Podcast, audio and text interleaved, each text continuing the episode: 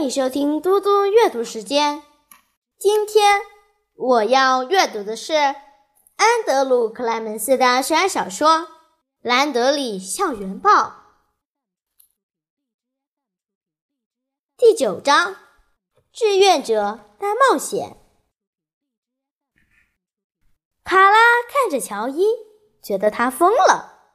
难道你以为我不会继续吗？我当然是要做下一期啊！乔伊贴紧了墙面，举高双臂，装的好像卡拉掐着他的脖子一般。好啦好啦，我只是问一下嘛，我也猜你会继续做啦。每个人都会看，而且还不只是我们班的人呢。你知道加班的特德·巴雷特吧？我告诉他上星期五发生的事。他跟我说，下一季出来的时候一定要通知他。卡拉感到很高兴，他微笑着，但马上又皱着眉头说：“但我只出版一份耶，而且我会把它贴在这里。我们是乙班，那特德要怎样才能看到呢？”哦，拜托，乔伊说。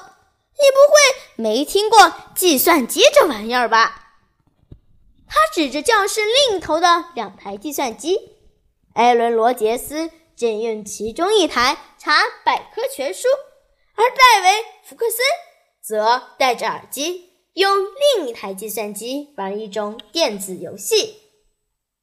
乔伊说：“用计算机编报纸，要印多少就有多少，很简单。”我我不太用计算机，卡拉结结巴巴，脸红了。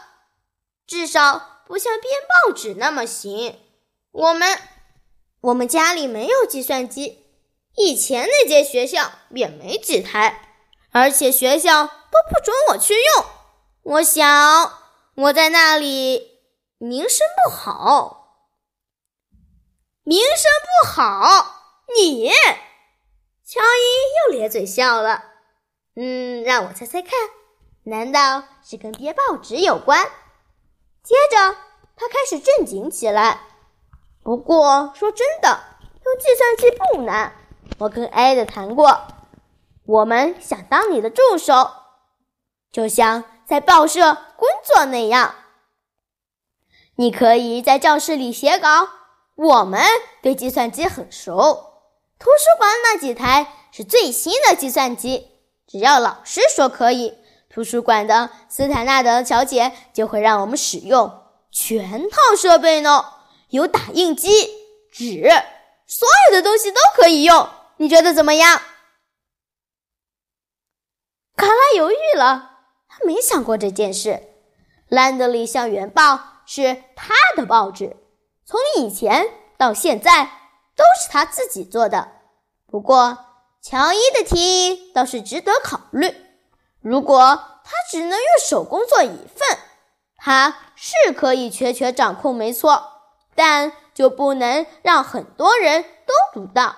而且拉尔森老师这件事已经证明，只要一份报纸的话，只要有一位生气的读者。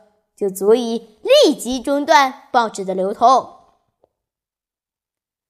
卡拉想起他妈妈说的话，的确，他现在做兰德里校园报不是因为他生气，而是因为他很擅长这样。他喜欢当记者，喜欢写新闻。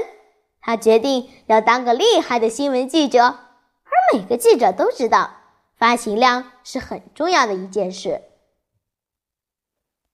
除此之外，现在是乔伊·德鲁卡微笑着站在他面前，想要帮忙他呢。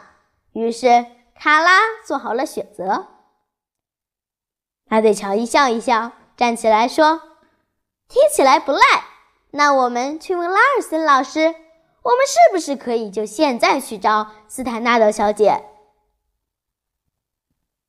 过了一分钟，拉尔森老师将视线。从手上的报纸转向乔伊和卡拉。图书馆，他说：“你们想去图书馆？乔伊点头。我们，我们需要您的同意才可以用那里的计算机。我们要用它来做，做，做一个专题。拉尔森老师不置可否的看了看卡拉，又看了看乔伊。他放下报纸，打开抽屉，找出便条纸，那上面印有他的名字。他拿起一支笔，问道：“今天几号了？”卡拉说：“十月八号。”乔伊和卡拉看着拉尔森老师边写边念：“斯坦纳德小姐，我同意乔伊·德鲁卡和卡拉·兰德里使用图书馆的计算机，以完成一项。”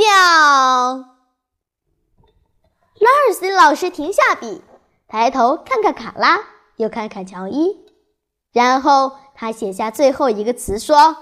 专题，他在最后签个名儿，撕下纸条折起来。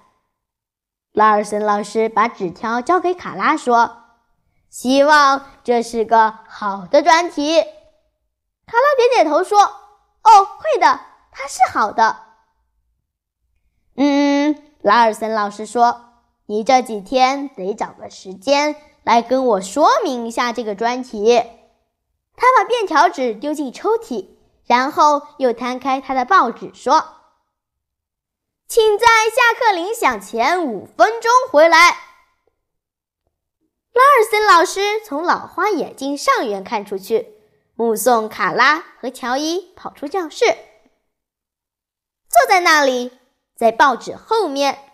拉尔森老师笑开了。谢谢大家。我们下次再见。